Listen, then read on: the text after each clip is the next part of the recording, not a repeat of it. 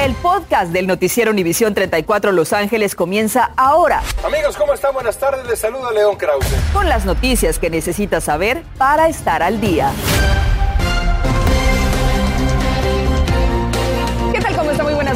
Saluda Andrea González. Y yo soy Osvaldo Borrás. Gracias por acompañarnos y bienvenidos a las noticias. La persona más joven que ya perdió la vida debido al coronavirus en el condado de Los Ángeles es un bebé de solamente 15 meses de edad. Mientras se reporta que en todo el estado más del 18% de todos los casos por el virus son niños de 17 años o menor.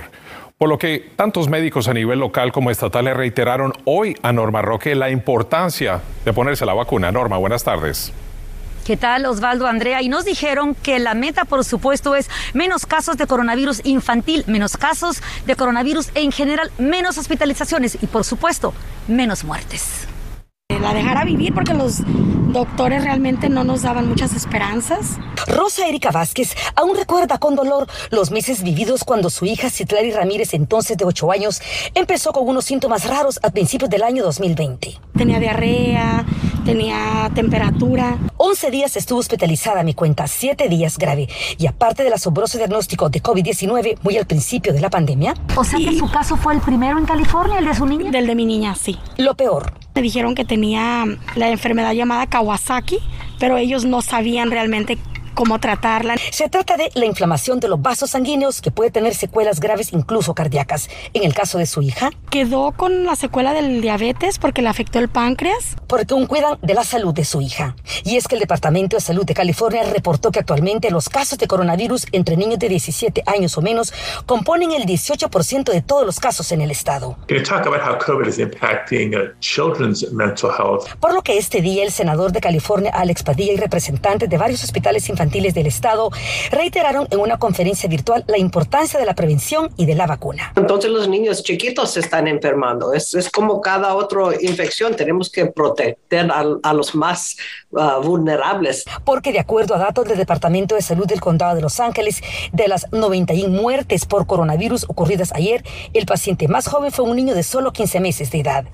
Y aunque el 64% de todos los niños latinos entre 5 y 11 años ya recibieron por lo menos una dosis, no es suficiente, reiteran los médicos. Que tengamos conciencia de que si, si están las vacunas, este las utilicemos, que los llevemos a los niños a vacunar a toda la familia.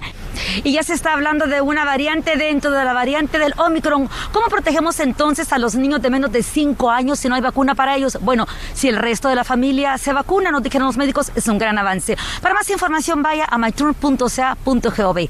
Les informó Norma Roque, regresamos ahora a nuestros estudios. Valiosa información para proteger a nuestros niños. Muchas gracias, Norma. Escuche esto, a pesar de que Los Ángeles emitió reglas para que los negocios pidieran a sus clientes prueba de, vacunación para poder entrar, esto no se ha cumplido, pero tampoco se ha tomado ninguna acción contra los comercios que no cumplen. Estas reglas habían sido consideradas de las más estrictas del Estado, pero hasta ahora ningún dueño de negocio ha enfrentado sanción alguna. La presidenta del Concilio de Los Ángeles dice que no quieren obligar, sino educar. Y la farmacéutica Moderna reportó hoy que la dosis de refuerzo de su vacuna pierde fuerza después de seis meses, a pesar de que el refuerzo puede elevar los niveles de anticuerpos contra el coronavirus original y alcanza un pico de protección a un mes de su aplicación. Luego baja rápidamente su potencia contra la variante Omicron después de unos seis meses de ser aplicada. Cambiamos de tema. La familia de un hombre que dormía detrás de unos arbustos y poco después recibió una descarga eléctrica y luego dos tiros que le cegaron la vida de oficiales de la policía de la ciudad de Tustin exige explicaciones y ya presentaron una demanda contra el departamento de policía en esa ciudad. Luis Manuel García, de 39 años de edad, está al otro lado de la pared y los arbustos. La oficial del Departamento de la Policía de Tustin le habla en español y también en inglés. Nosotros analizamos cada segundo del video de las cámaras de los uniformes de esos oficiales. El señor García, descrito como un indigente, eventualmente salió portando en la mano un palo. Uno de los uniformados le disparó con una pistola eléctrica. Y segundos después, la oficial Estela Silva, según los documentos de la investigación, le disparó dos detonaciones. Luis Miguel García corre unos pasos y luego se desploma sobre los arbustos. En el video se escucha esto. Era el 9 de agosto del 2021 sobre el 15400 de la avenida Williams. El señor García falleció de los dos disparos. Ahora su familia ha entablado una demanda y exigen justicia. Nosotros estuvimos ahí. Me duele, me duele todos los días ya no está aquí no le puede decir adiós, no le puede dar un abrazo, no, nada. Sabemos que la demanda judicial civil de la familia es en contra del departamento de la policía de la ciudad de Tosten. Aunque portado el palo no se ve que amenace a ninguno de los oficiales, solamente corrió. El palo sí se puede considerar como una arma, pero él no se estaba usando en una forma para, para pegar para golpear a este oficial al momento que ella disparó. Nosotros intentamos obtener una respuesta o explicación sobre el video que ellos dieron a conocer, pero se nos ha dicho que el caso está bajo investigación interna por el Departamento de la Policía de Tucson y la Fiscalía del Condado de Orange sobre el tiroteo. Fue injustificable lo que hizo la oficial. Y como es protocolo, mientras la investigación, la evidencia y los testimonios son examinados, los oficiales involucrados en este lamentable hecho han sido retirados de servicio de las calles pendiente el resultado de las pesquisas. Las autoridades ofrecen 20 mil dólares de recompensa a quien proporciona información para dar con un hombre que disparó a otro en repetidas ocasiones. Ocurrió la mañana del 3 de diciembre pasado, esto cerca de Challenger Way y la avenida K. Aparentemente chocaron y el conductor de un BMW blanco le disparó a otro conductor. Pero cuando este pedía auxilio al 911, el agresor volvió a balearlo. Milagrosamente, Castillo sobrevivió, pero está grave y no puede hablar. Agencias de aplicación de la ley del condado de Orange lanzaron una fuerte advertencia a posibles víctimas de los ladrones que actúan a través de publicaciones en Facebook para robar sus vehículos y las principales son las víctimas de la comunidad latina. Los engañan diciéndoles que los contratarán para transportar dinero pero en sus propios vehículos. Escuche cómo están actuando. Los enganchan diciéndoles que van a ganar mucho dinero llegan las víctimas al sitio donde se ha citado y les piden las llaves. Y de ahí estas personas les dicen que tienen que subir, sea el dinero o la mercancía, a otro lugar. Y estos ladrones se llevan sus carros, dejándoles sin el dinero y sin sus carros. Las publicaciones en Facebook Marketplace han hecho de que más de 50 víctimas hayan caído en este tipo de estafa que ha estado ocurriendo desde el mes de julio pasado. Así que por favor, tenga mucho cuidado. ¿Van a continuar los vientos o no? Esa es la pregunta que le queremos hacer a Yara La Santa, quien nos tiene el estado del tiempo. Yara, adelante, buenas tardes, ¿cómo está? Saludos Andrea, familia en casa a partir de las 7 de la noche. En unos minutos comenzará ese evento de vientos de Santa Ana en un nivel moderado. Está a tiempo para que siga estas recomendaciones. Ya hemos visto la caída del tendido eléctrico, de árboles, así que es necesario que usted se prepare. Recoja todo objeto que pueda convertirse en proyectil. No estacione su vehículo cerca de árboles o del tendido eléctrico y más que están un poco vulnerables debido a los fuertes vientos que tuvimos durante el fin de semana y mucha precaución manejando la Interestatal 5, la autopista 405, 101 se verá afectada con estos fuertes ventarrones que iniciarán ya a las 7 de la noche. Vean ahí esta noche a las 10, ráfagas hasta de, hasta de 20 millas por hora en Fillmore, al igual que Fontana, 18 millas por hora en Santa Clarita. Y ese viento fuerte debe mantenerse al menos hasta mañana a las 4 de la tarde. Ve ahí la advertencia. Hasta esa hora está en vigor la advertencia que ahora se ha extendido hacia Los Ángeles, Southgate, Southgate, también la ciudad de Long Beach, de igual manera Anaheim, Santa Ana, el condado de San Bernardino, Riverside y por supuesto allá nuestros amigos en el condado de Ventura, Fillmore, Santa Paula. Mucha precaución. Hablamos más de temperaturas y de este pronóstico en minutos de una ciudad del sur de California ya no quieren vivir bajo el temor de la próxima tragedia aérea. Les diré cuál es su estrategia para cerrar un aeropuerto. Por fin las mascarillas N95 comienzan a llegar a la zona para ser distribuidos de manera gratuita. Vea cuántas otorgarán por persona y dónde podrá conseguirlas. Y cambiaron los requisitos para la admisión a universidades de California State University. Muchos lo aplauden como un logro. Le decimos por qué. Rodó la pelota rumbo a Qatar en nuestra área y El Salvador le complica la tarde a la selección de Estados Unidos, mientras que México sufre allá en Jamaica para salir con la victoria. Estás escuchando el podcast del noticiero Univisión 34 Los Ángeles. Muertes, accidentes y alto riesgo. Así es como los residentes de Pacoima definen al aeropuerto Whiteman, que ha sido parte de esa comunidad por más de 75 años. Pero como nos dice Julio César Ortiz, empieza a tomar fuerza un movimiento comunitario para que ese aeropuerto sea cerrado. Cuéntanos más, por favor. Julio, adelante, buenas tardes.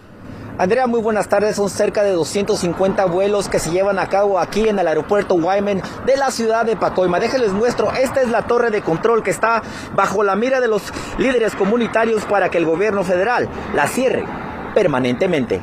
Hay recuerdos de tragedias como esta que no se olvidan y para cientos de residentes de Pacoima que viven a unos metros del aeropuerto Whiteman, esos momentos no los han abandonado. Cada vez que viene un avión, ¿qué siente? Me dan nervios, me, como que empiezo a acordarme y, digo, y se me redaman las lágrimas. Era el 12 de noviembre del 2020. Doña Eva dice estar viva de milagro. Su pelo se le quemó y su patio quedó calcinado. Yo quería salir para allá y el niño y la lumbre la teníamos acá encima. El tren que casi le quita la vida a un piloto que terminó atorado en las vías el 9 de enero y rescatado por policías, también en Pacoima, fue la gota que derramó el vaso y puso en mecanismo un movimiento comunitario encabezado por jóvenes para que el aeropuerto sea cerrado. Es porque este aeropuerto está privado y tiene los horarios libres para ellos siempre. En, y están en, en, el, en el corazón de Pacoima. Eh, nuestra comunidad ya está cansada de no tener la oportunidad de tener aire limpio. La jurisdicción del aeropuerto le pertenece al condado de Los Ángeles, pero eso no detuvo a la concejal del Distrito 7 a impulsar este movimiento. El condado es no, no es uh, protegiendo a la comunidad. Tenemos muchos accidentes. Tenemos, no, la comunidad no tiene la seguridad de esta operación. La organización Pacoima Beautiful espera que el condado investigue los datos de riesgo y beneficios del aeropuerto Wyman para lograr el siguiente paso, que le soliciten a la Administración Federal de Aviación que cierre este aeropuerto. When you look at communities like Santa Monica that have already enjoyed the support for closure from the county, we're deserving of the same respect. La comunidad de Pacoima pide la misma consideración y respeto que recibieron los residentes de Santa Mónica, nos dice la concejal. Por otra parte, la mesa de supervisores del condado de Los Ángeles ya aprobó una moción para identificar evidencia que avance los esfuerzos de, esta, de este movimiento comunitario para que se cierre este aeropuerto. Si usted en casa quiere involucrarse con esta comunidad, visite el sitio de internet que ve en pantalla, porque Andrea, la comunidad es de todos y todos debemos protegerla. Regreso contigo al estudio. Seguiremos muy pendientes de este asunto. Gracias, Julio. Comenzaron a llegar a las farmacias las mascarillas N95 que el gobierno proporciona gratis. El máximo que otorgarán será tres por persona. Además, algunas ya han recibido notificaciones sobre las pruebas de coronavirus que ordenaron. Ceci Bográn nos tiene lo más reciente. Primero vamos a hablar de las pruebas caseras. Son cuatro por hogar que comenzarán a llegar ya en estos días. Muchos ya están recibiendo este correo electrónico confirmándoles que sus cuatro pruebas les llegan hoy a las nueve de la noche. Cuatro pruebas caseras de antígeno por hogar comienzan a llegar hoy a aquellos que las solicitaron a través de covidtest.gov. La mejor manera de usarlos. Recordando que estas pruebas no son perfectas. Ninguna prueba es perfecta, pero muy importante. Si estuvimos expuestos, tenemos los síntomas y esta prueba es negativa, también es muy importante quedarse en casa y consultar a su médico. 400 millones de mascarillas N95 gratis también ya comenzaron a llegar a manos de aquellas que más los necesitan en varios estados. Cada persona tendrá derecho a tres. Necesita poner la mascarilla correcto, que es muy importante. Está incorrecto. Se cubre todo en este tipo de mascarilla. It's a seal. Southern California Medical Center, una clínica comunitaria en Nuys, comenzó a distribuir cubrebocas a sus pacientes hace meses y espera recibirlas por parte de la administración Biden la próxima semana. Probablemente uh, próxima semana, pero ahorita tiene bastante, so empezar en este momento inmediatamente. Se distribuirán en algunas farmacias y centros de salud comunitarios, al igual que en supermercados y cadenas de farmacias como CVS y Walgreens. Las mascarillas incluyen folletos con mensajes que animan a la población a ponerse el cubrebocas para maximizar la protección y cuidar no solo a quien lo usa, sino también a quienes están alrededor. La mascarilla también trae un código QR con instrucciones de cómo ponerse correctamente el cubrebocas. Si aún no lo ha hecho, puede visitar covidtests.gov para solicitar sus cuatro pruebas caseras gratis y las mascarillas visite su clínica comunitaria, farmacia o supermercado predilecto para recibirlas a partir de, esperamos, la próxima semana. Yo soy Cecilia Bograndes de Van Nuys. Continuamos con más. Hoy se llevó a cabo una protesta de estudiantes, padres de familia y maestros de la preparatoria Garfield para mostrar su oposición a la construcción de una nueva escuela charter en el Boulevard Atlantic. Aseguran que el este de Los Ángeles está saturado de estas escuelas que provocan una crisis de inscripciones a la Garfield y podría bajar su presupuesto. Por su parte, encargados de la construcción de la nueva escuela dijeron que tienen todos los permisos necesarios del condado y cumplen con requisitos de protección ambiental. Y fíjese que ya está en marcha un programa lanzado por la ciudad de Los Ángeles y que permite que jóvenes de menos de 25 años de edad, estudiantes del distrito escolar, sean tutores de sus hermanos o familiares que viven en la misma casa. Les ayudan a salir adelante con las clases en las que estén atrasados y ellos, los tutores, tendrán 120 horas pagadas que incluyen 20 horas de entrenamiento. La Universidad Estatal de California anunció que eliminará los exámenes de admisión conocidos como SAT y SAT. La Junta de Educación aprobó esta medida que alinearía el sistema de educación superior de cuatro años más grande del país con la Universidad de California, que eliminó los exámenes estandarizados. Aún falta la aprobación final que se espera ocurra en el próximo mes de marzo.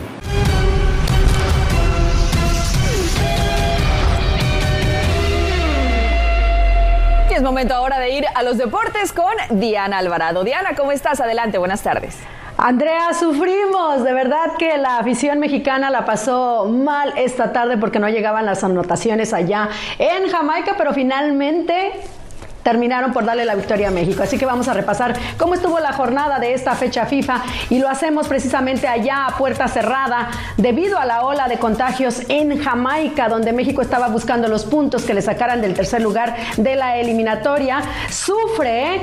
aún cuando Jamaica se quedó con 10 hombres, pero el Tri pues sigue adoleciendo balón parado. Era Daniel Johnson el que ponía el 1 a 0 por parte de los locales. Después una buena defensa hasta que llegó Tecatito Corona para Charlie Rodríguez y Henry Martin para igualar el marcador. Estaban uno a uno y al minuto 83, o sea, en prácticamente dos, tres minutos, la selección de México resolvió el partido. Alexis Vega llegaba para convertirse en el héroe y México suma así tres puntos al ganar 2 a 1.